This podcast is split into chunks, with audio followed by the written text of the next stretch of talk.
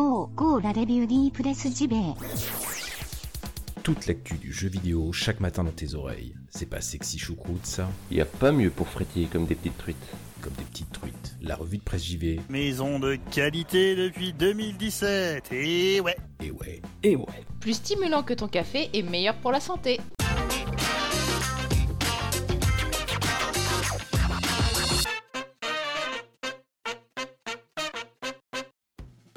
Bonjour à toutes et tous, nous sommes le 7 mars 2019, jeudi. Voilà, je tenais tout d'abord à m'excuser pour l'absence d'hier, effectivement le 100% Japon d'hier, car ceux qui suivent hein, la revue de presse JV savent que euh, eh ben, le mercredi c'est 100% Japon.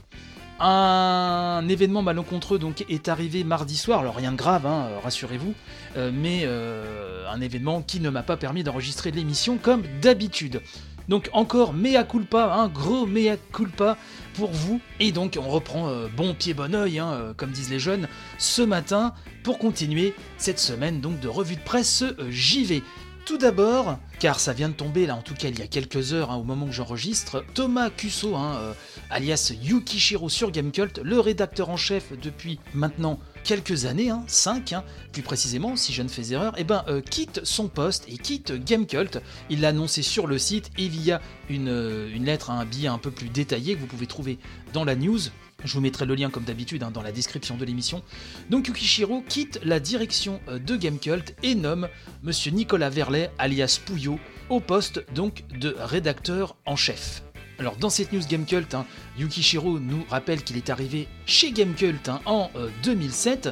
Il s'est occupé au début de la partie vidéo et a monté les échelons au fur et à mesure pour arriver donc au poste hein, de rédac chef. C'est vrai que son arrivée, euh, son rôle de rédac chef a été quand même très très très important puisque c'est lui qui a lancé même le premium euh, nouvelle version tel qu'on le connaît aujourd'hui. Et donc d'après son papier, d'après cette news hein, donc, euh, qui nous annonce son départ, il n'y a jamais autant eu d'abonnés premium, ça marche très très bien et donc euh, il est en très bon terme avec les dirigeants, il n'y a pas de souci, visiblement c'est vraiment une décision personnelle pour voguer vers d'autres horizons. Donc on lui souhaite bonne chance et donc maintenant c'est au tour de Pouillot de mener la barque et faire en sorte que Gamecult garde quand même cette qualité éditoriale. Mais bon je pense qu'avec Pouillot, il n'y a pas trop de soucis à se faire. Bref, le temps d'un petit jungle, n'est-ce pas? Et on se retrouve pour le sujet suivant.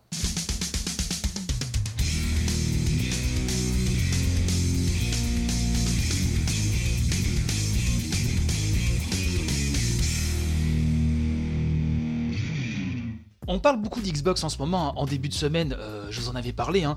le scoop qui avait révélé Epion sur jeuxvideo.com après deux mois d'enquête hein, sur les plans de euh, Microsoft et cette alliance avec euh, Nintendo, n'est-ce pas?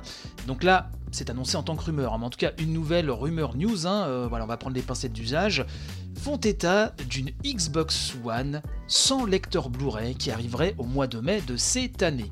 Donc là, c'est Malo Delic hein, euh, sur euh, jeuxvideo.com qui nous parle de ça. Il nous dit qu'en novembre dernier, le site hein, parlait déjà d'une rumeur plutôt bien étayée indiquant qu'une Xbox One hein, sans lecteur serait en préparation pour cette année, donc pour 2019.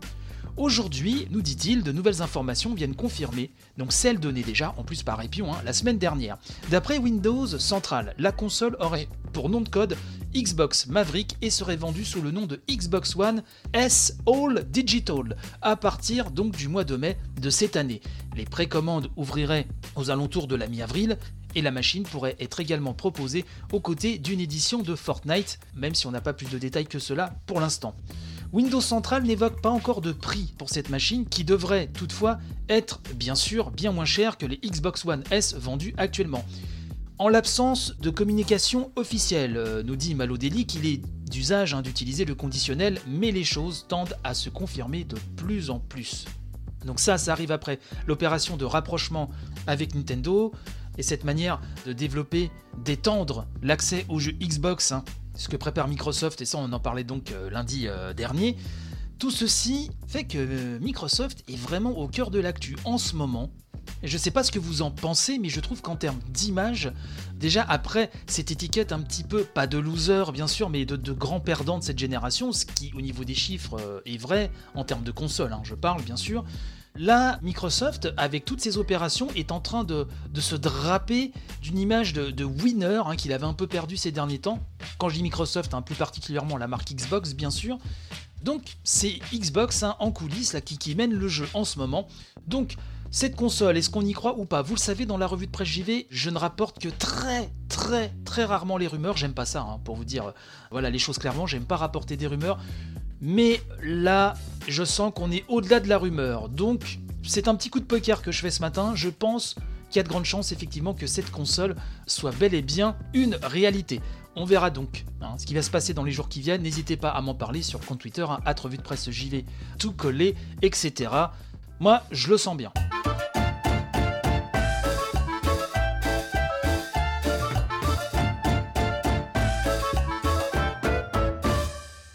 La Nintendo 64, ça me rappelle bien sûr d'énormes souvenirs, la claque Mario 64, la console et le jeu acheté en apport venant d'Allemagne. Bref, c'était tout un, tout un stratagème hein, euh, pour, l'obtenir, et l'un des premiers jeux, Turok, un FPS, avec le combo indien dinosaure adapté d'un comics. Effectivement, ce jeu, malgré le mur de brouillard qui était à quelques mètres, avait marqué, et eh ben figurez-vous que Turok 1 et 2 sont annoncés en remaster sur Nintendo Switch et c'est gamergen.com qui nous parle de ça et qui nous dit donc que les jeux de tir à la première personne remasterisés par Night Dive, puisque c'est ce studio qui s'en occupera, arriveront donc sur les shops très prochainement. Alors on nous rappelle que Night Dive hein, avait mis au goût du jour Turok 1 et 2 dans des versions remasterisées qui étaient déjà sorties sur PC en 2017, puis l'année suivante sur Xbox One. Le premier volet est déjà listé sur l'eShop américain avec une date de sortie fixée au 18 mars 2019, donc ça arrive très très bientôt. Il faudra visiblement euh, débourser 19,99$ pour retrouver Turok donc sur sa Switch. Le journaliste de gamergen.com, en l'occurrence Amaury, euh, trouve ça un petit peu cher. Bref, concernant euh, Turok 2 Seeds of Evil, et eh oui, parce que le jeu était sous-titré Seeds of Evil, aucune info n'a filtré mais on devrait euh, en savoir plus normalement dans les heures qui viennent, dans les jours qui viennent tout du moins.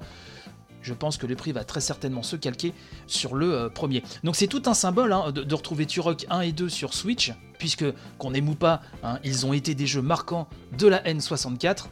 Donc voilà, c'est acté, c'est même tombé au moment même, et oui, comme je vous le dis, au moment où j'enregistre cette émission. On va rester sur Switch, tenez, hein, euh, pour terminer l'émission de manière souplement on va parler de Tetris 99, hein, le Battle Royale dans l'univers impitoyable du Tetris, et eh ben un événement en ligne hein, pour tenter de gagner 999 points hors My Nintendo va être mis en place. C'est Nintendo Différence qui nous parle de ça. Et donc c'est Nintendo, plus précisément, nous dit Draco dans cette news, c'est Nintendo qui va lancer un grand concours donc autour du jeu, du vendredi 8 mars à 14h au lundi 11 mars à 7h59.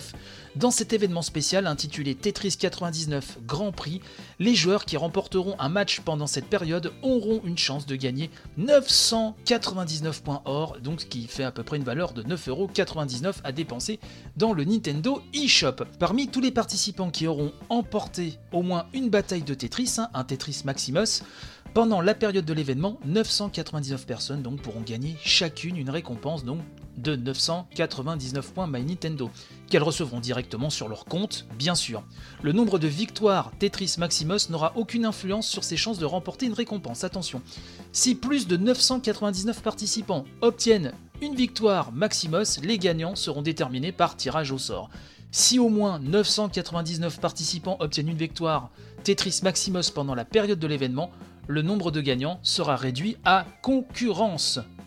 Donc je vous mets le lien de la news, ce sera peut-être un peu plus explicite pour vous, c'est vrai que dit comme ça, ça peut paraître un peu brouillon, mais je pense que ça va cartonner cet événement, parce que Tetris 99 c'est un petit phénomène en ce moment là, c'est vrai que ça, ça déchaîne les passions.